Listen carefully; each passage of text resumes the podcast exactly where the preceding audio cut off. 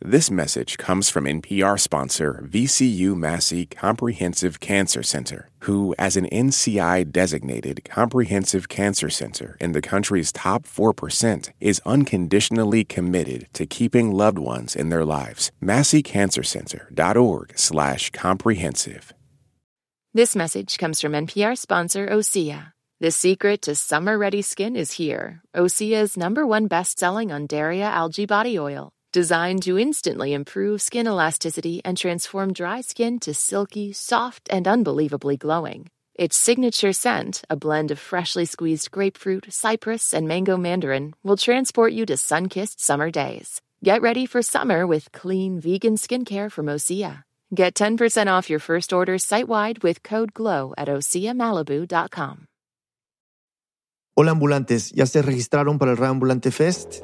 Esta edición de nuestro festival virtual se llevará a cabo del 20 de abril al 5 de mayo. Y tenemos un poco de todo. Conversaciones sobre literatura y música con figuras como John Green y Rita Indiana. Sobre medio ambiente con Ramón Cruz, el primer director latino del Sierra Club, y la activista Brigitte Baptiste. Sobre periodismo con pioneros como Ira Glass y Alma Guillermo Prieto. Además tenemos talleres prácticos sobre edición, producción y mucho más. Son nueve eventos en total y cada boleta que vendamos nos ayuda a seguir produciendo historias como la que vas a escuchar hoy. Puedes ver todo el cronograma en raambulante.org slash fest. Una advertencia, este episodio contiene escenas de violencia de género. Esto es Raambulante desde NPR, soy Daniel Alarcón. Esta historia arranca en un apartamento en el centro de Maracay, en Venezuela. Es un lugar pequeño que casi siempre está a oscuras. Las ventanas están cubiertas por cortinas gruesas, así que de día apenas entra la luz del sol. Solo hay tres bombillos en la casa, en la cocina, en el baño y en el dormitorio. El otro espacio, la sala, está siempre a oscuras. Y por más de una década, cualquiera que lo viera desde afuera pensaría que está desocupado, quizás en alquiler o esperando a que lo vendan. Los vecinos nunca ven a nadie, ni en el pasillo, ni asomado en la ventana. Solo escuchan a veces el murmullo de una radio que suena muy bajito. Y aunque el apartamento parezca vacío, ahí vive una mujer.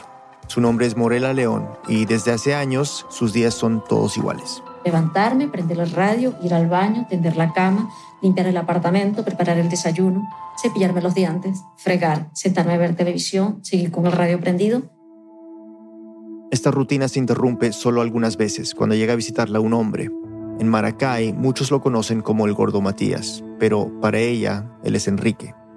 Matías o Enrique llega sin avisar, tiene sus propias llaves así que tampoco necesita golpear. Es seis años mayor que ella y siempre que va al apartamento le lleva comida, papel higiénico y productos de limpieza. En el apartamento, Morela tiene un teléfono celular que solo usa para llamarlo a él. También hay unas llaves que cuelgan de un clavito al lado de la puerta, pero Morela no se anima a usarlas. Algunos días las mira durante horas, pero no las toca, ni siquiera para quitarles el polvo. Y es que Morela no sale del apartamento, nunca, jamás, por nada del mundo. Una breve pausa y volvemos.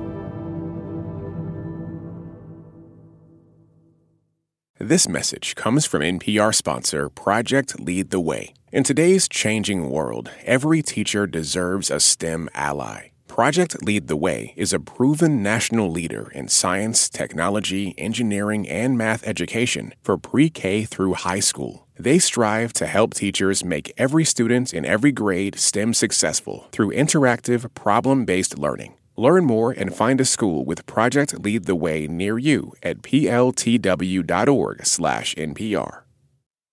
This message comes from NPR sponsor KeyBank. At KeyBank, they believe in delivering for their clients. Whatever the economic turn, KeyBank is primed to collaborate and help create solutions tailored to your ideas and your vision. With nearly 200 years of banking experience, they know a lot about being a trusted advisor. And whether you're managing growth, seeking solutions, or improving your bottom line, KeyBank is ready to be yours. KeyBank opens doors. Learn more at key.com/advisor. This election season, you can expect to hear a lot of news, some of it meaningful, much of it not.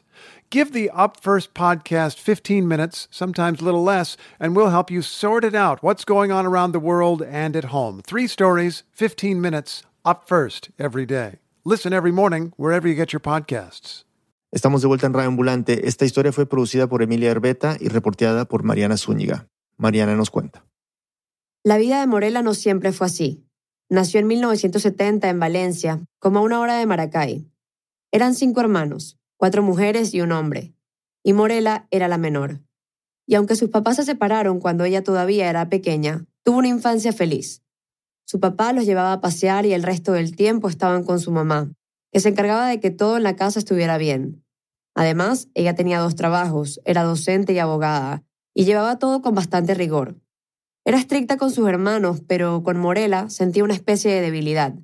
Era la consentida de todos. Cuando era adolescente, Morela vivía con su mamá y dos de sus hermanas en un conjunto residencial. Durante la semana iba al colegio y los fines de semana se encontraba con sus amigas en el cine o en los centros comerciales. Otras veces iba a la piscina o a la playa con sus hermanas. Le encantaba tomar sol. En junio de 1987, cuando tenía 17 años y estaba a punto de graduarse del colegio, viajó a Maracay con una amiga. Las dos tenían planes de estudiar turismo allí, y un amigo se ofreció a llevarlas. Llegaron a la ciudad, estuvieron un rato en el apartamento de su amigo y después buscaron una parada de autobús para ir hasta el centro. Querían aprovechar el día para buscar información sobre la carrera y conocer la ciudad. Después de todo, sus planes eran mudarse allí juntas en unos meses. Mientras esperaban el autobús, un chico paró su carro junto a ellas. Este hombre joven nos pregunta, hola, ¿para dónde van? Y entonces yo le contesto, mira, nosotros vamos hacia el centro. Él les explicó que si querían ir hacia allá estaban en el lado equivocado de la calle y se ofreció a llevarlas. Morela y su amiga se miraron y después de un momento, bueno, se subieron al carro. En el camino se presentaron les dijo que se llamaba Enrique y les preguntó de dónde eran. Morena le contó que venían de Valencia y que tenían planes de estudiar allí, en Maracay. Se fueron conversando todo el camino y él les fue mostrando la ciudad. Su amiga no hablaba demasiado, pero a Morela Enrique le llamó la atención desde el primer momento en que se subió al carro. Le pareció atractivo. Tenía 22 años, piel blanca, ojos verdes y cabello castaño lacio, por los hombros. Era alto y bastante grande. La doblaba en tamaño. A Morela algo en especial la cautivó. Es un hombre que tiene una voz realmente impresionante, voz casi como de locutor, además de que era bastante sonriente, siempre iba en el camino hablando y sonriendo y muy relajado. Cuando llegaron al centro, él les pidió el número de teléfono. Morela, sin dudarlo, se lo dio y él le dio una tarjeta. Entonces yo veo que en la tarjeta dice Matías, la inicial E, Salazar. Matías Enrique Salazar. Ese era su nombre completo. Después de intercambiar números, se bajaron del carro. Cuando nosotros nos despedimos, él me dijo, un día de esto te llamo. ¿Quién quita que yo vaya a Valencia y entonces podamos salir a pasear? Esa tarde Morela y su amiga regresaron a Valencia y esa misma noche Enrique la llamó. Conversaron un rato y al día siguiente la volvió a llamar. Empezó a llamarla todos los días y menos de dos semanas después la visitó en Valencia. Se vieron un puñado de veces ese primer mes y él le propuso que fueran novios. Yo le dije, mira, si tú quieres salir conmigo, si tú quieres que yo, tú y yo seamos novios, yo quiero presentarte a mi familia porque a mi mamá le gusta que uno le presente a los novios. Y así fue. Enrique llegó un día a la casa de Morela para una presentación oficial. A su mamá le impresionó que fuera mayor que su hija. Pero Morela parecía contenta, así que al principio lo aceptó. Pero muy rápido empezó a preocupar la relación. Las visitas de Enrique eran demasiado tarde. Él salía de Maracay después del trabajo Así que llegaba tipo 7 y se quedaba hasta después de las 10, 11 de la noche. Cuando regresaba a Maracay, la llamaba desde un teléfono público y hablaban hasta la madrugada. Su mamá empezó a molestarse cada vez más. Morela, esta no es hora para que te estés hablando por teléfono. Morela, esta no es hora para que él te esté llamando. Y frente a los reproches, Morela, la hija consentida, por primera vez empezó a confrontar a su mamá. Yo le contestaba feo a mi mamá. Sentía que me estaban fastidiando mucho, que no me estaban comprendiendo que lo mío era una situación especial porque yo tenía un novio que vivía en Maracay, entonces él me llama cuando puede y, cuando puede es en cualquier momento. Morela cuenta que Enrique le empezó a pedir que no saliera demasiado, porque él podía llamar y no encontrarla. Entonces dejó de hacer esas cosas que antes le gustaban tanto, ir al cine con sus amigas o sus hermanas, a la playa y a los centros comerciales. Ahora se quedaba todo el día en su casa esperando que Enrique la visitara o la llamara. A su mamá esto la desesperaba. Me decía, Morela, estás perdiendo el tiempo, se te está pasando el tiempo, ¿dónde están tus planes? No es normal que tú estés encerrada en esta casa solo esperando a que ese hombre te llame. Sus planes de estudiar al terminar la secundaria habían quedado suspendidos. Enrique le decía que no era momento de empezar la carrera porque si su mamá le pagaba los estudios, iba a controlarla. Que lo mejor era que comenzara una vez que se mudara con él, en Maracay, y él se haría cargo de sus gastos. Fue ahí cuando él comenzó a tratar de empezar a marcar distancia entre mi familia y yo. Y le fue resultando porque yo fui distanciándome de mi hermana y de mi mamá. Yo llegué un momento a aislarme tanto y a separarme de mi familia que yo no hablaba con ellas estando en la misma casa. Así de sencillo. Las visitas de Enrique se volvieron más y más incómodas para su familia. Él llegaba, Morela lo recibía y se instalaban durante horas en la sala. Enrique no le dirigía la palabra a nadie más que a ella. Nunca saludaba a la madre o a las hermanas, ni cuando llegaba ni cuando se iba. Algunas veces apenas las miraba. A ella no le molestaba porque estaba feliz de que él estuviera allí. Un día, Graciela, la hermana mayor, lo confrontó y terminaron peleándose muy fuerte. Después de eso, Morela recuerda que Enrique le dijo, Yo estoy harto de tu familia, o sea, no soporto más a esa gente. Yo no vuelvo a subir a esa casa. Entonces vamos a hacer una cosa, cuando yo venga a visitarte, yo te toco el intercomunicador y tú bajas. De ahí en adelante, él tocaba el timbre, Morela bajaba y se iba durante horas. Cuando regresaba, siempre muy tarde, volvía a pelear con su mamá. Y así pasó todo el año 1988, presionada entre su familia y su novio. La situación en su casa era insostenible y ella estaba muy cansada. Casi no comía y dormía mal porque se quedaba hablando con él hasta la madrugada. En diciembre, unos días antes de Navidad, decidió que iba a hablar con Enrique. Había llegado a un límite. Aunque estaba enamorada, sentía que la única salida era alejarse de él y también de su familia. Cuando era pequeña había vivido con su tía en el campo. Quizás ahora podía irse donde ella por un tiempo. La noche del 22, Enrique la llamó por teléfono y Morela le dijo lo que estaba pensando. Yo le digo, mira, yo, yo estoy muy cansada de esta situación. O sea, yo tengo más de un año con esta pelea constante. Yo estoy agotada. Si yo quiero terminar mi relación contigo y me voy a tomar un tiempo también con mi familia. A Enrique esto lo tomó por sorpresa, pero de inmediato reaccionó. Entonces él me dice, pero ¿cómo vas a terminar conmigo? Tú y yo tenemos demasiado tiempo haciendo planes como para que tú decidas que todo ya, que se va a acabar y ya. Morela siguió insistiendo que no y finalmente logró colgarle el teléfono. Pero unos 50 minutos después sonó el timbre. Enrique estaba en la portería de su casa. Allí siguieron hablando. Y logró convencerme. Él me dijo, recoge tus cosas esta noche porque te vienes conmigo mañana. Le estaba proponiendo irse con él a Maracay. En ese momento no lo pensó mucho. Lo veía como la única forma de seguir la relación. Yo le dije, ok, yo recojo mis cosas y nos vemos mañana. Un rato después, sin que nadie la viera, metió algo de ropa y maquillaje en unas bolsas. Las escondió y se acostó. Su hermana Gisela dormía en la misma habitación y entre sueños la vio moverse por el cuarto, como si estuviese preparando algo, pero no le prestó demasiada atención. A la mañana siguiente, Morela se levantó muy temprano y salió de su casa. Sin despedirse, tomó un bus hacia Maracay. Era un viaje que ya había hecho muchas veces, pero esta vez era distinto. Ya tenía 18, era mayor de edad, y no iba de visita, iba para quedarse. Enrique fue a buscarla a la terminal de Maracay. Cuando se subieron al carro, empezó a hablar. Me dice, bueno, ya a partir de este momento las cosas van a ser solo tú y yo. No tienes de qué preocuparte por nada porque yo me voy a encargar de cubrir todos los gastos. Morela lo escuchó sin contradecirlo. Recuerda que desde la terminal la llevó directo a un hotel.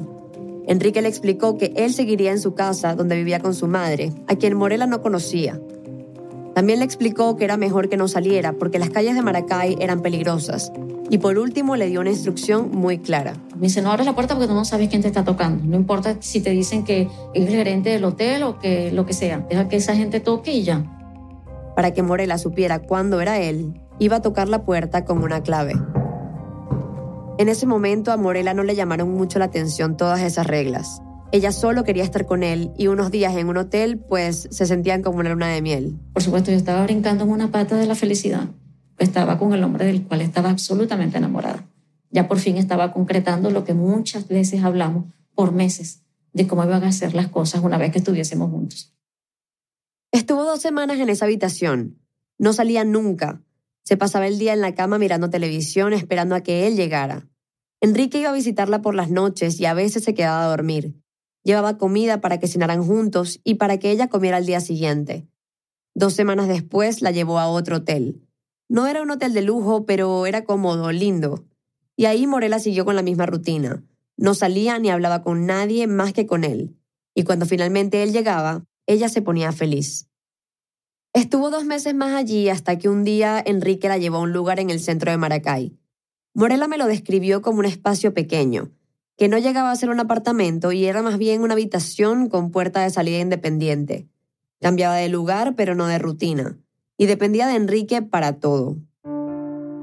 Estaba allí cuando una tarde, tres meses después de que ella dejara su casa, Enrique le dijo que tenían que hacer una llamada. Como en esa habitación no había teléfono, la llevó hasta una cabina pública. Lo que le pidió la sorprendió un poco, que llamara a su mamá. Y yo le pregunté que por qué. Me dice, porque tu mamá fue a mi casa a preguntar por ti, entonces está molestando a mi familia. Marcó el número de su casa y del otro lado contestó una de sus hermanas. Y yo le digo, pásame a mi mamá.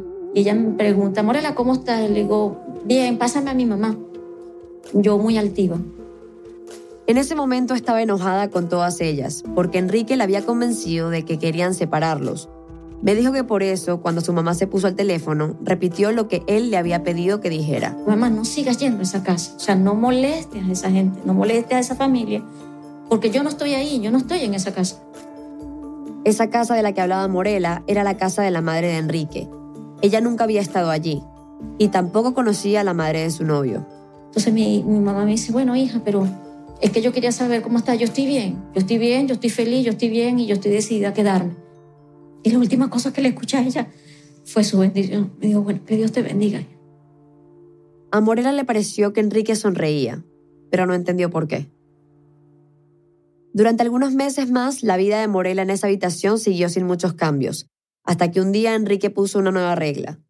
Recuerda que estaban viendo televisión juntos en la cama y ella se levantó para ir al baño. Cuando volvió, él se veía enojado. Yo, ¿qué te pasa? Y me preguntó, ¿por qué no me avisaste que ibas al baño? La reacción la sorprendió. Era la primera vez que le preguntaba algo así. Él me dijo, de ahora en adelante me avisas. Y entonces yo, de ahí en adelante, me levantaba y le avisaba. Pero no era suficiente con avisarle. También debía esperar que él le diera permiso. Morela se acuerda que algunas veces Enrique la hacía esperar unos minutos y después la autorizaba. Esa dinámica se convirtió en parte de su rutina cuando él iba a visitarla.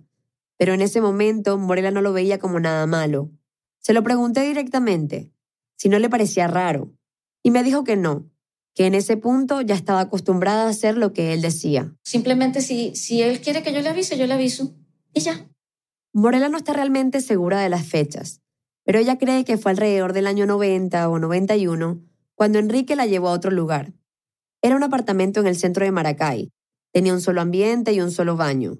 Le cuesta recordar con precisión cuándo sucedieron algunas cosas, en el encierro, todos los años se parecen. Lo que sí recuerda es que ya habían pasado al menos uno o dos años desde que se había ido de su casa y que, excepto por esa llamada que había hecho a su madre, en todo ese tiempo no había vuelto a hablar con nadie más. Tampoco había salido a la calle sola, ni siquiera para hacer compras. Enrique era el centro de su vida, era toda su vida. A ese nuevo apartamento Enrique llevó una llave. Le dijo que era para usar en caso de emergencia a Morela le sorprendió un poco que fuera solo una, porque para entrar y salir del apartamento había que abrir una puerta y una reja, pero pronto se olvidó de ella. Yo no le presté atención porque como mi intención tampoco era salir, porque yo lo que hacía era esperarlo a él, no me pareció nada del otro mundo. Un día, Morela tomó la llave y la probó en la puerta. Como no funcionó, la volvió a poner en el mismo lugar. Más tarde llegó Enrique. Cuando él llega, él me reclama me dice, ¿por qué agarraste la llave? Y yo me puse nerviosa, porque yo no entendía cómo es que él se había dado cuenta que yo había agarrado la llave. Y como me, dio miedo, le dije, no, yo no agarré la llave. Pero Enrique insistió. Me dice, claro que agarraste la llave. ¿Para qué agarraste la llave? Ella seguía negándolo, pero Enrique no le creía. Así que terminó aceptándolo. Le dijo que sí, que solo había querido probarla. Enrique reaccionó. Entre agarrarme por el pelo, agarrarme por la nuca y doblarme, apretarme mientras me tenía con la, con la espalda doblada hacia abajo. Morena recuerda que todo duró casi una hora. A partir de ese momento, de ese evento con la llave, yo caí en cuenta de que yo le tenía miedo. Y el cambio no fue solo en ella.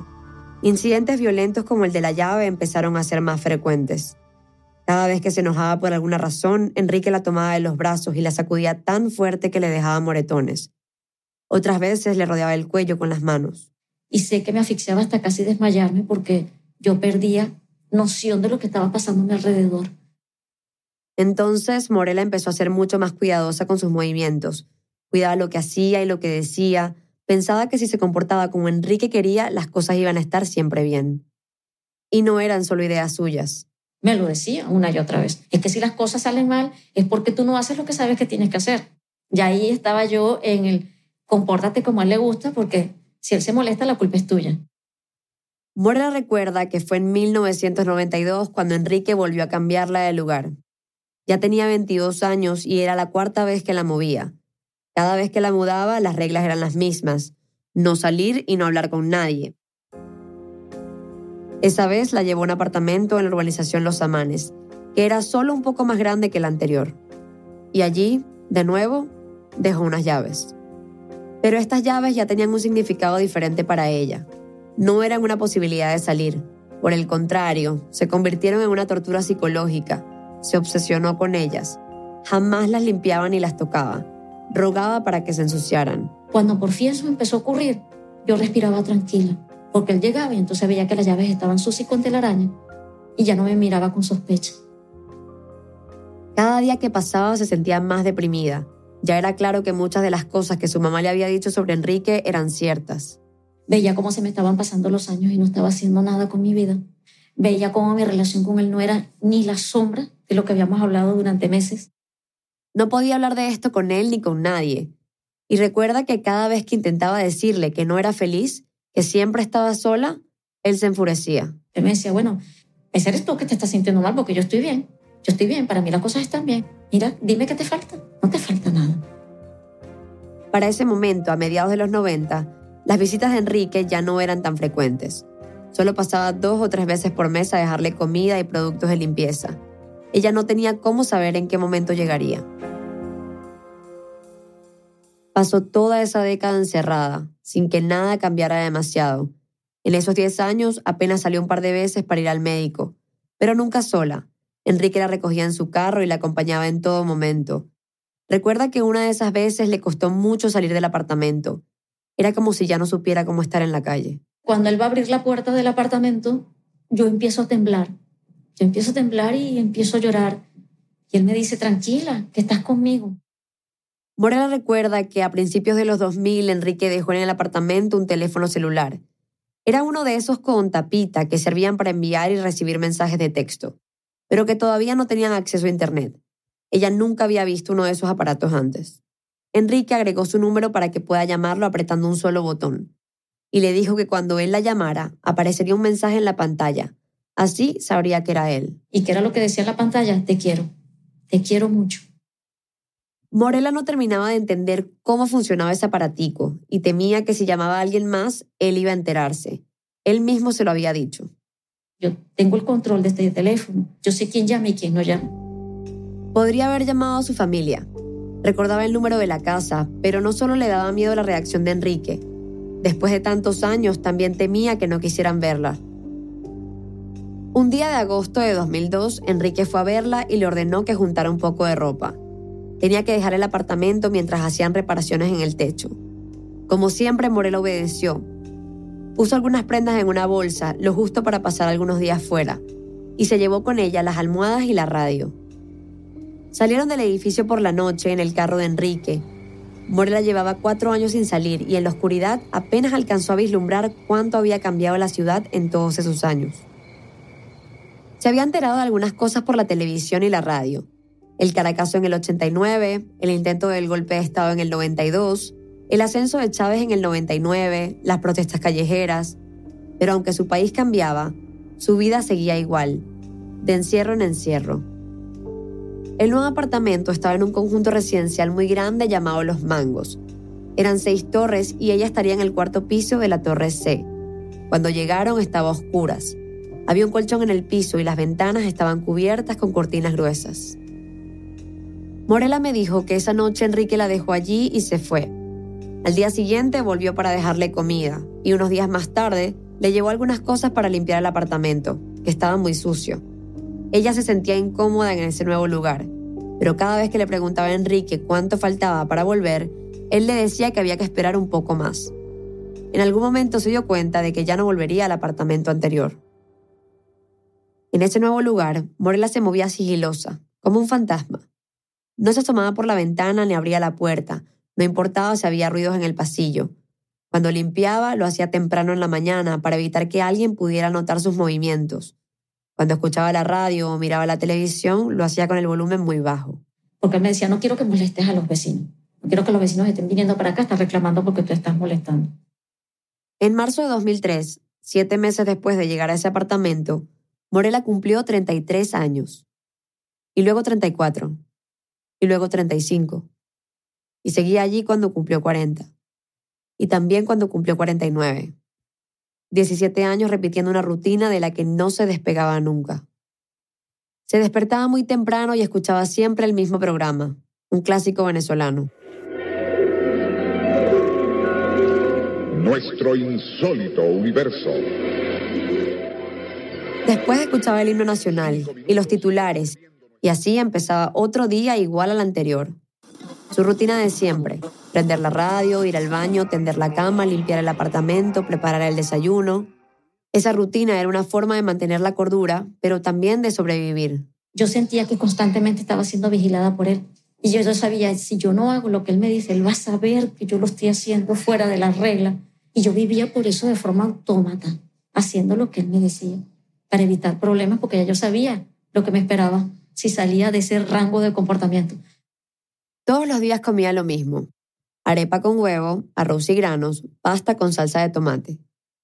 La carne y las verduras, con la crisis venezolana, habían desaparecido hace muchos años de su dieta cotidiana.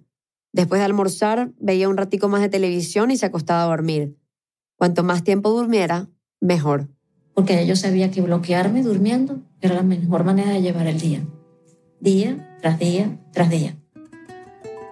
Y cuando no dormía, miraba televisión o escuchaba la radio. Algunos días cambiar de dial era casi una compulsión. Incluso dañó varios aparatos así. No recuerda exactamente el día, pero sabe que fue un mediodía del 2019 cuando de nuevo empezó a jugar con la radio.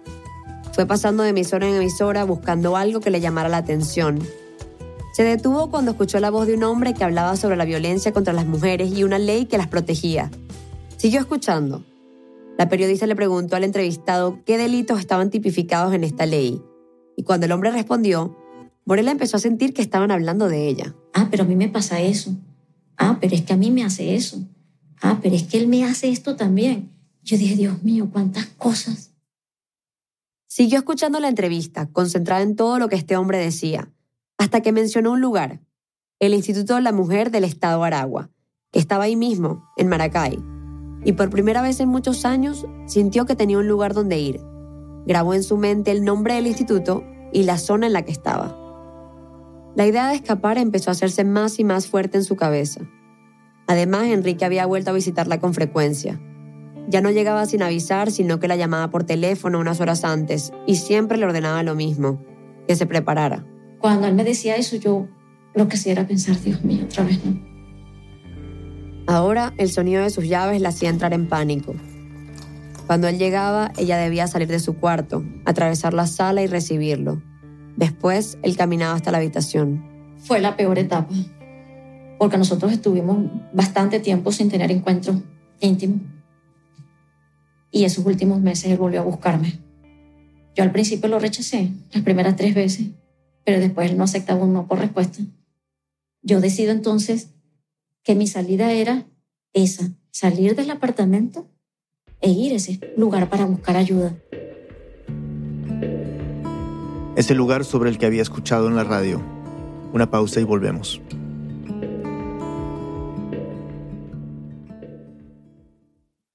This message comes from NPR sponsor Mattress Firm. Sleep hot Mattress Firm's sleep experts can match you with a cooling mattress from the Temper-Breeze collection from Tempur-Pedic, so you can experience measurably cooler sleep all night. Get matched at Mattress Firm's Memorial Day sale. Sleep at night. Drake and Kendrick Lamar have been lobbing some serious accusations at each other. You've probably heard the diss tracks and wondered what's just a low blow and what's actually criminal.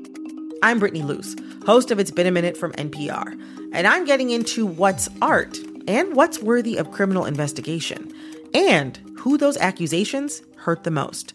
On It's Been a Minute from NPR. In any great story, there's a moment that sparks your curiosity tells you there is more to uncover. How how did this happen? How did we get here? That's where Embedded comes in. We are NPR's home for documentary journalism, immersive and intimate stories. I was stone cold speechless. Nothing will ever ever ever ever be the same here. Find Embedded wherever you get your podcasts. On Wait, Wait, Don't Tell Me, we have very important people on our show and then ask them about very unimportant things. Here's U.S. Treasury Secretary Janet Yellen. Uh, we are also reliably informed that among your enthusiasms, in addition to macroeconomic policy, is mobile games. Uh, there is some truth in that. There's some truth in that. Join us for the NPR podcast that considers all the other things. That's Wait, Wait, Don't Tell Me. Antes de la pausa, Morela estaba decidida a salir del apartamento donde vivía encerrada, pero no sabía cómo hacerlo. Llevaba 31 años de esa vida, casi sin salir a la calle, dependiendo de un solo hombre para todo. Pero en 2019, cuando ya tenía 49 años, una entrevista que escuchó en la radio le hizo entender que su vida no podía seguir así. Mariana Zúñiga nos sigue contando. Desde que supo del Instituto de la Mujer, Morela empezó a pensar por primera vez en 30 años en escapar. Una opción era tomar las llaves de Enrique, las que usaba en sus visitas, pero eso era demasiado arriesgado. También podía intentar salir con otras llaves, unas que él había dejado en el apartamento un tiempo atrás. Yo nunca me atreví a tocar las llaves. Yo decía, esas llaves no son de la puerta. Yo no creo que ese hombre me haya dejado esas llaves para esa puerta. La noche del 23 de enero del 2020, cuando Enrique fue a verla, Morela sintió que llegó a un límite. Yo estaba hastiada, yo no aguantaba buscaba la forma y la manera de que ese encuentro o esa visita fuese lo más corta posible. Yo lo que quería era asearme, lavarme, bañarme, que él se fuese del apartamento lo más rápido posible. Cuando finalmente se fue, ya era la madrugada, y Morela solo podía pensar en una cosa, las llaves. Por la mañana hizo el mismo ritual de todos los días. Se levantó, prendió la radio, desayunó, se cepilló los dientes y limpió el apartamento. Después se acercó hasta donde estaban las llaves y las observó durante un rato, para así memorizar cómo estaban colocadas. Así, si no funcionaban, al menos Enrique no se iba a dar cuenta de que las había agarrado. Cuando estuvo segura de que podía ponerlas de nuevo en la misma posición, las tomó y caminó hacia la puerta. Empecé a probar las llaves una por una. Cuando vi que abrió la primera cerradura, yo estaba muy emocionada y decía, Dios mío, Dios mío, que los vecinos no salgan, que no me vean. Después probó la segunda. Cuando veo que la segunda cerradura se mueve, yo agarré una bocanada de aire, yo me emocioné, yo decía, Dios mío, gracias, Dios mío, gracias, Dios mío, gracias. No podía creer lo que estaba a punto de hacer. Sentí una valentía nueva, una que después de tantos años ya ni recordaba que tenía. Morela cerró la puerta, fue hasta su habitación, se cambió de ropa y ahí sí salió del apartamento. Comenzó a correr por el pasillo, Bajó por las escaleras los cuatro pisos. En la planta baja se topó con una puerta y un vigilante sentado frente a un escritorio. Yo no sé qué fue lo que él vio en mí, que él me preguntó, ¿quiere que le abra? Le digo, sí, sí, por favor. Cuando le abrió, Morela salió caminando, simulando estar tranquila, sin apurar demasiado el paso. Y apenas pongo pie en calle, empiezo a correr hacia la avenida. Paso la avenida y voy a un negocio y pregunto, ¿Dónde queda Calicanto? Calicanto, la zona donde había escuchado en la radio que quedaba el Instituto de la Mujer. Pidió unas direcciones y comenzó a caminar. Era la primera vez en 30 años que andaba sola por la ciudad bajo el sol. Se paralizaba cada vez que un carro pasaba cerca de ella. Le daba miedo que uno de esos fuera el de Enrique. No conocía los nombres de las calles, ni sabía exactamente para dónde tenía que ir. Un hombre le indicó que fuera hacia la casa de la mujer, una ONG que estaba cerca. No era el instituto que ella estaba buscando, pero ahí seguramente la iban a poder ayudar. Llegó unos minutos después y la recibió una mujer. Me dicen, ¿qué te puedo ayudar? Le digo, mire, yo estoy buscando ayuda porque yo acabo de escaparme de un apartamento en el que estuve encerrada. muchos años. La señora me va haciendo preguntas, ¿y tu familia? Le digo, no, yo perdí todo contacto con mi familia desde que me fui. Yo no sé nada de mi familia, no sé nada de mi mamá, solo puedo recordar su número de teléfono. Le dio el número y la mujer marcó, pero no funcionó la llamada porque los códigos telefónicos ya no eran los mismos. Después de ese intento, le recomendó que fuera al sitio que ella buscaba desde el principio, el Instituto de la Mujer. Y le dio una buena noticia, no estaba tan lejos. Tenía que caminar apenas unas cuadras hasta encontrarse con un edificio de fachada blanca. No tardó demasiado en llegar. Allí la recibió el abogado Ricardo Díaz, que se especializa en casos de violencia contra las mujeres. Ricardo todavía recuerda la impresión que le causó verla. Una tez blanca, blanca, blanca. Me sorprendió también su, forma física, completamente flaca, delgada, 39, eh, 40 kilos, les calculé yo, y bastante nerviosa, llorosa y deprimida. Cuando Morela empezó a contarle de dónde venía, Ricardo llamó a su compañera Rosa Perdomo. En ese momento ella trabajaba como abogada allí y estaba encargada de la atención a las víctimas. A Rosa le impresionó la forma de hablar de Morela. Era un tono de voz casi que no se escuchaba. Era muy, muy bajito, casi anormal, porque lo hacía con temor, lo hacía con miedo. Durante varias horas, Morela les contó todo lo que acabamos de escuchar. Los años de noviazgo, la huida de la casa, los hoteles, los apartamentos, el encierro, los golpes, las llaves, el miedo. Un miedo tan grande que ni siquiera se le ocurría denunciar a Enrique. Y yo les decía, pero es que yo no quiero tener problemas con él, o sea, yo no quiero que él tenga problemas legales. Para mí tener problemas con él era entrar en su círculo de control y de agresividad. Rosa fue la primera en explicarle que había sido víctima de delitos muy graves durante años pero que ahora estaba a salvo. Me dice, quédate tranquila, que ya tú saliste de eso. O sea, ya te aquí en adelante, tu vida es otra. Después de escuchar su relato, llevaron a Morela a que hiciera la denuncia en la policía y en el Ministerio Público.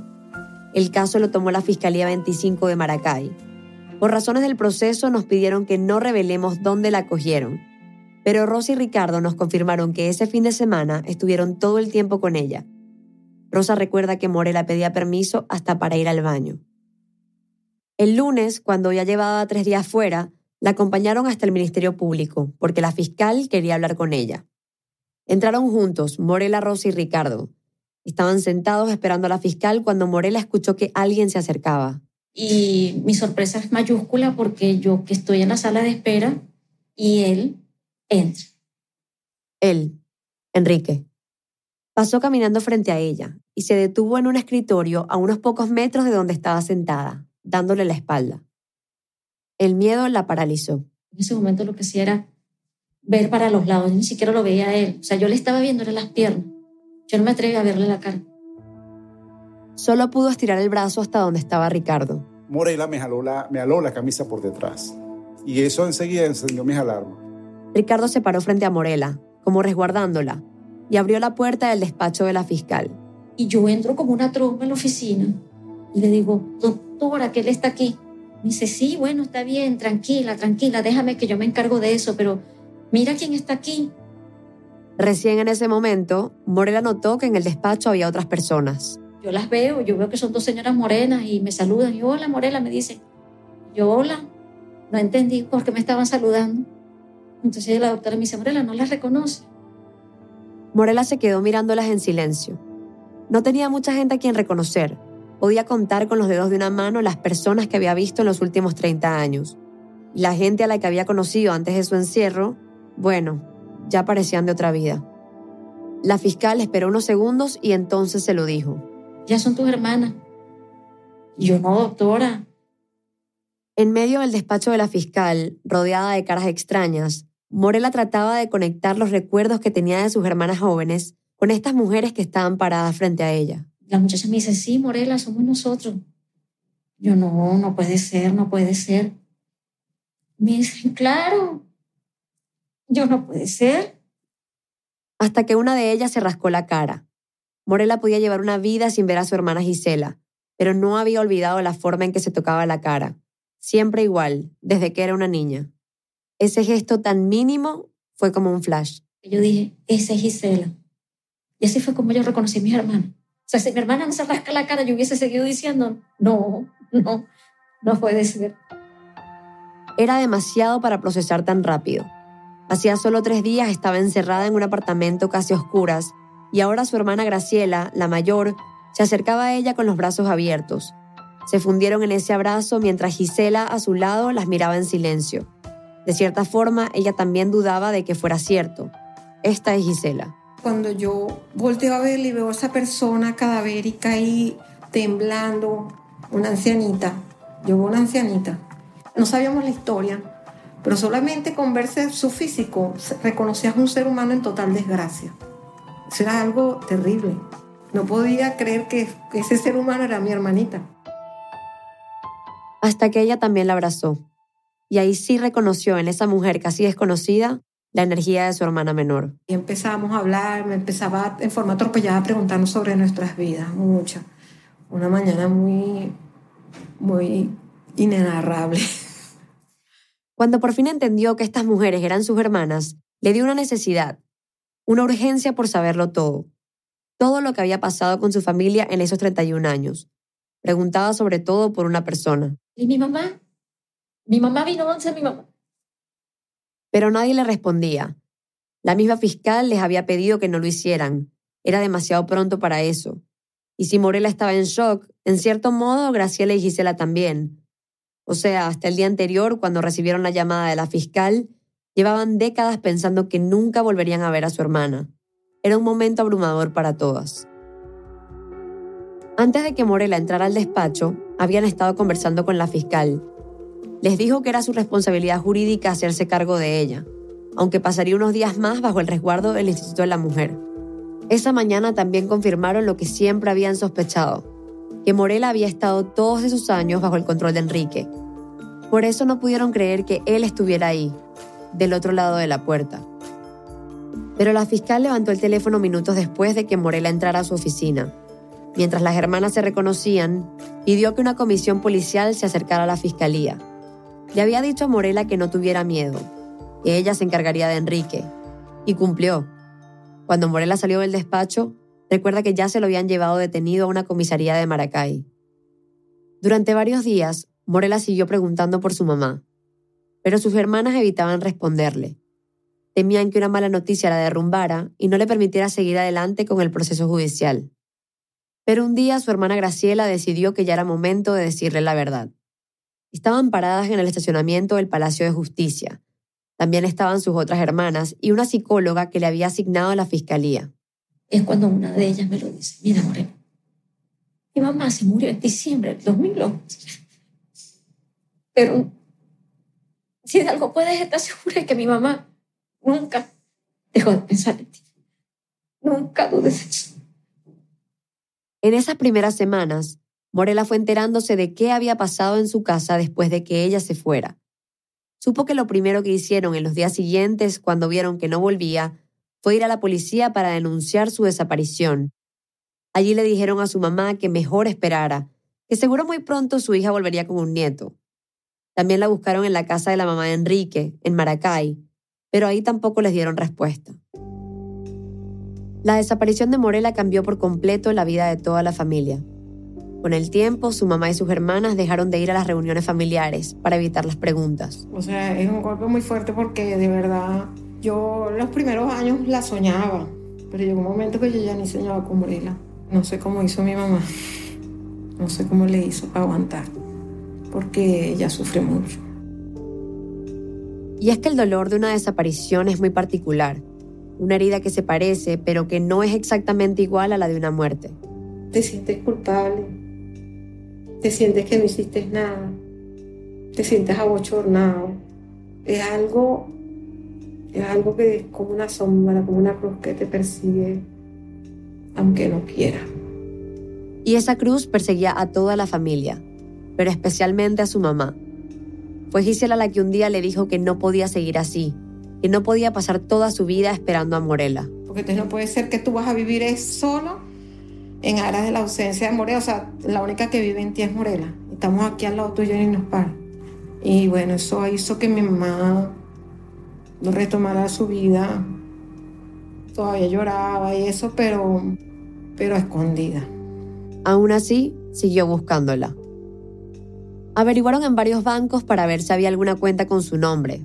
Ninguna. Cuando en los años 2000 se popularizó el correo electrónico y después las redes sociales, pensaron que así podrían encontrar algo de ella. Pero tampoco. Y cuando Gisela empezó a trabajar como abogada penal, también intentó saber más. Pero no había nada. Era como si se hubiera desvanecido.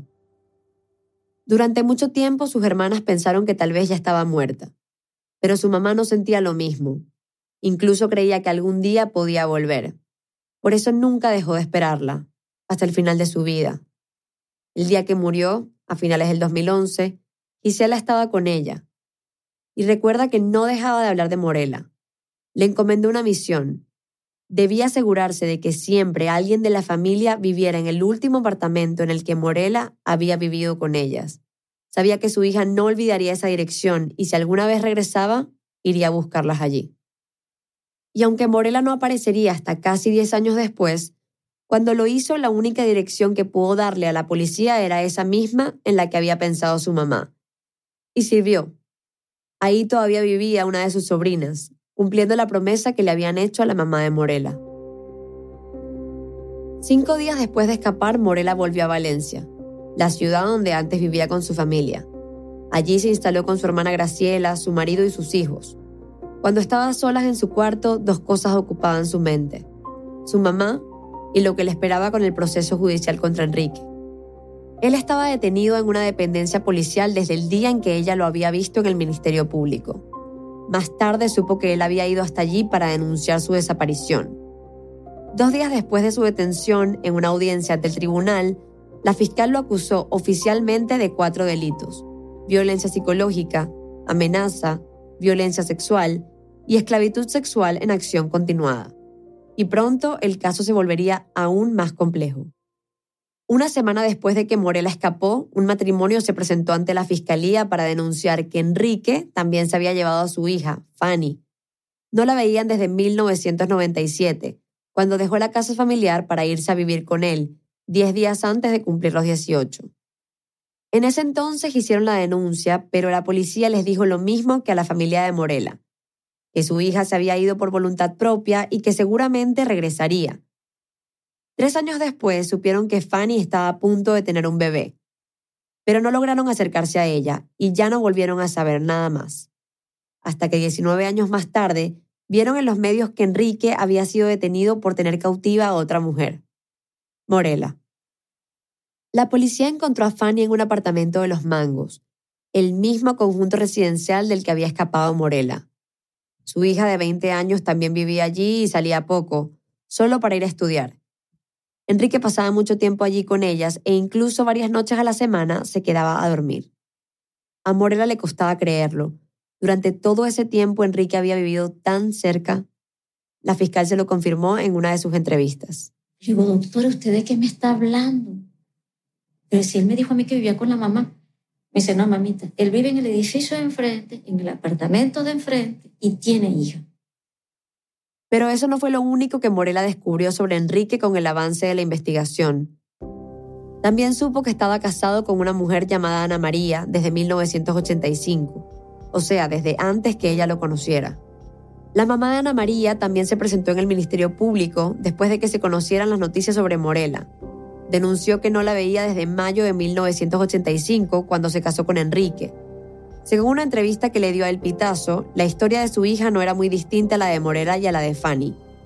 Todo empezó con un noviazgo con el que la familia no estaba de acuerdo. Se casaron en mayo de 1985 y desde ese día no la volvieron a ver. Después de la denuncia, la fiscal ordenó que sacaran a Ana María de la casa donde vivía con Enrique y la devolvieran a su familia mientras le realizaban unas pruebas psicológicas. Su mamá le contó al pitazo que la mujer con la que se encontró era muy distinta a la chica que se había ido de su casa. Dijo que su hija era una joven alegre, deportista, muy activa, y que ahora se había encontrado con una mujer abstraída, algo ausente, que solo hablaba de su marido. Ana María estuvo con su familia tres días, pero después quiso regresar a su casa. Desde allí grabó un video de cinco minutos y lo envió a los medios. Hola, soy Ana María, la esposa de Matías, Enrique Salazar Su versión era distinta a la de su mamá.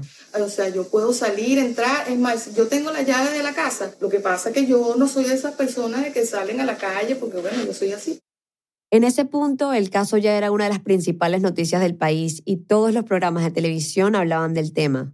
Hay conmoción en Venezuela por el caso de una mujer a quien su pareja mantuvo encerrada y secuestrada durante 31 años. Un calvario al que este hombre conocido como el gordo Matías sometió a tres mujeres más. En este contexto, en febrero del 2020, el entonces abogado de Enrique dio una conferencia de prensa.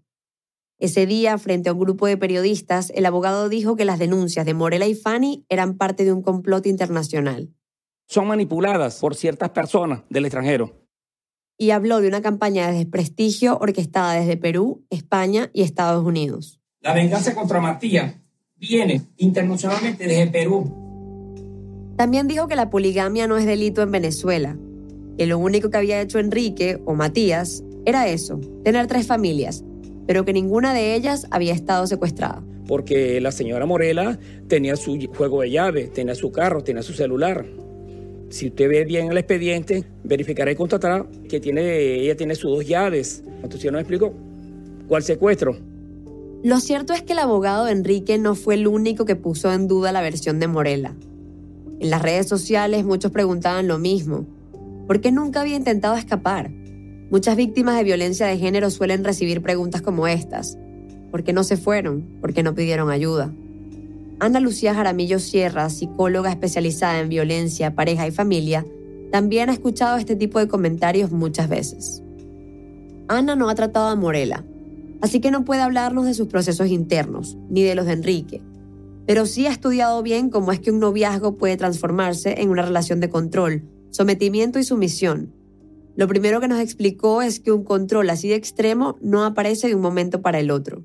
Suele ser un proceso gradual te aísla de tus amigos, te aísla de tu familia, te aísla de tus redes de apoyo, te maneja tus cuentas, te maneja tu movilidad, te maneja la posibilidad de, hacer las cosas que te gustan para tu desempeño profesional y eso puede ser eh, educación, trabajo o cualquier otra ocupación.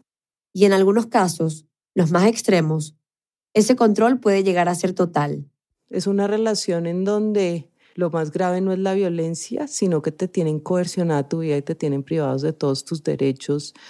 Y muchas veces esto se da no por la fuerza, sino por la manipulación, por la coerción, por la amenaza de cosas que no te va a dejar hacer o no vas a poder hacer, o porque te empiezan a convencer que, que tú realmente vales menos y no eres capaz.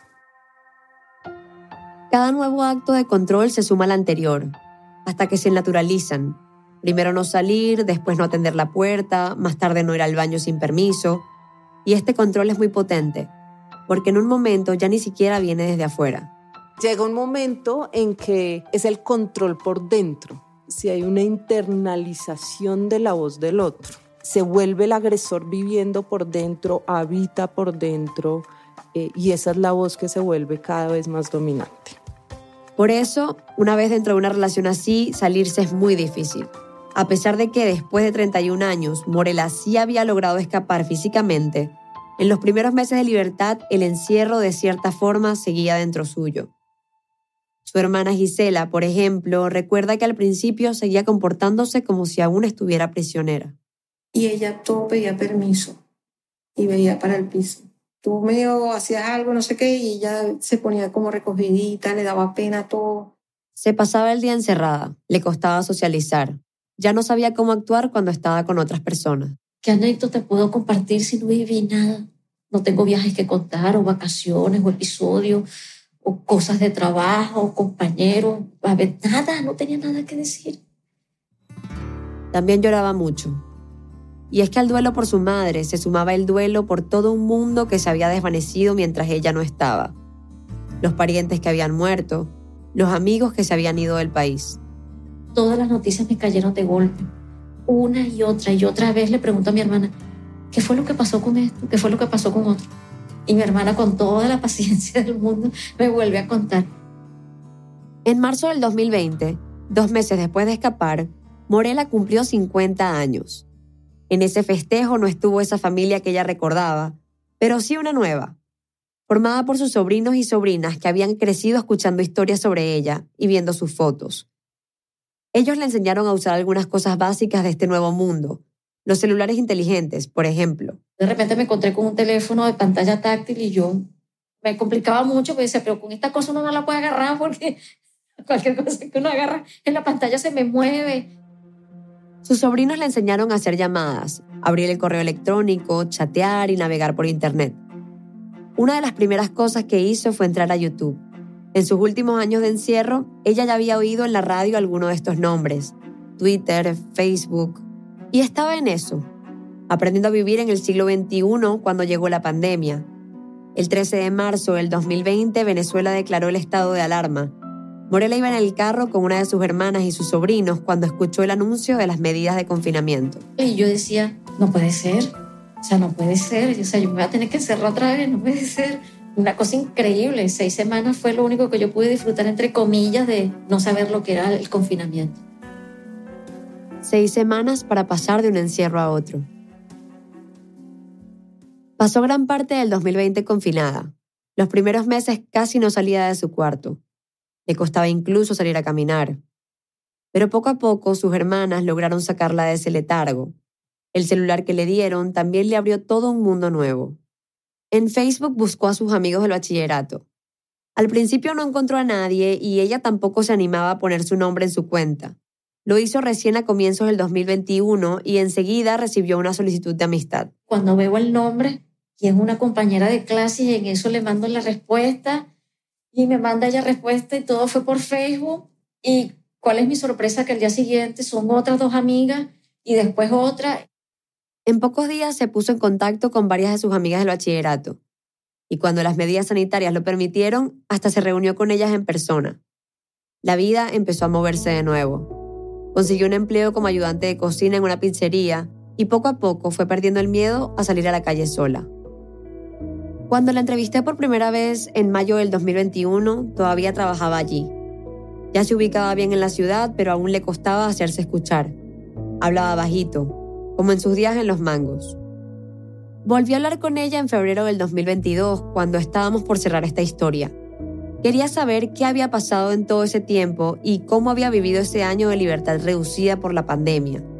Fue difícil coordinar la charla porque había conseguido un trabajo nuevo en una pequeña empresa y tenía muy poco tiempo libre. Sonaba más animada. Incluso sentí que ella hablaba más fuerte. Me contó que la primera semana en su nuevo empleo no durmió. Temía no hacerlo bien. Después de pasar 30 años encerrada sin hablar casi con nadie, tendría que atender a desconocidos sentada detrás de un computador. Morela me dijo que le costó mucho conseguir ese empleo con 50 años y casi sin experiencia laboral. Al final, una persona cercana la ayudó a encontrarlo.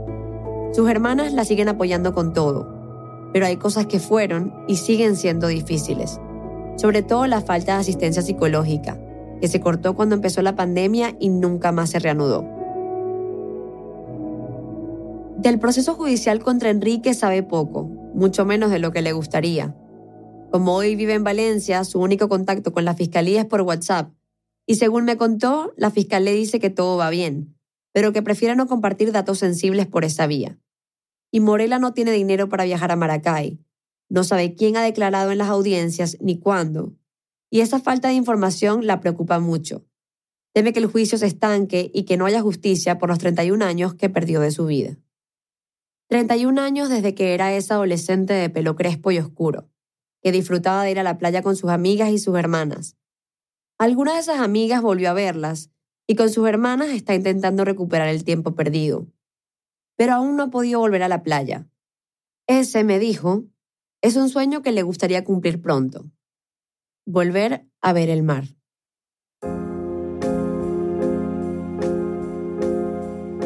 Matías Enrique Salazar se encuentra detenido en Maracay mientras se desarrolla el juicio en su contra. Según los documentos disponibles al elevar su caso a juicio, el Ministerio Público lo acusó de los delitos de violencia psicológica, amenaza, violencia sexual y esclavitud sexual contra Morela y de violencia psicológica contra otras tres mujeres, entre ellas su hija. El abogado de Enrique, Luis Perdomo Franco, no aceptó hablar con nosotros para este episodio. La fiscal, Daniela Corsini, que lleva el caso en esta instancia, tampoco accedió a darnos una entrevista. Este episodio fue reporteado por Mariana Zúñiga y producido por Emilia Herbeta. Mariana es productora en El Hilo y vive en Caracas. Emilia es nuestra asistente de producción y vive en Buenos Aires. Esta historia fue editada por Camila Segura, Nicolás Alonso, Aneris Castasus y por mí. Desiree Yepes hizo el fact-checking. El diseño de sonido es de Andrés Aspiri con música original de Ana Tuirán. El resto del equipo de Rambulante incluye a Paola Leán, Lisette Arevalo, Fernanda Guzmán, Camilo Jiménez Santofimio, Remy Lozano, Ana Páez, Laura Rojas Aponte, Barbara Sawhill, Elsa Liliana Ulloa, David Trujillo y Luis Fernando Vargas. Carolina Guerrero es la CEO. Rambulante es un podcast de Rambulante Studios, se produce y se mezcla en el programa Hindenburg Pro. Rambulante cuenta las historias de América Latina. Soy Daniel Alarcón. Gracias por escuchar.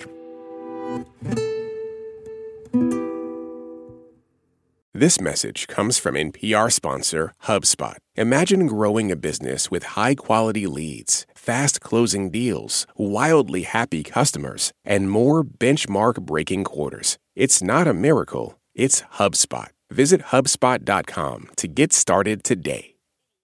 This message comes from NPR sponsor Acorn TV. Acorn TV is brilliant television told brilliantly, from charmingly cozy mysteries to daringly dark dramas. Visit acorn.tv for a 30 day free trial with promo code NPR. Acorn TV, brilliant. Humans are kind of overrated. Over on Shortwave, a science podcast, we're only kind of kidding. We're bringing you the wondrous world of animal science to your daily life. From queer animal love stories to songbird memories, we're showing you how critter knowledge informs human science. Listen now to Shortwave, a podcast from NPR.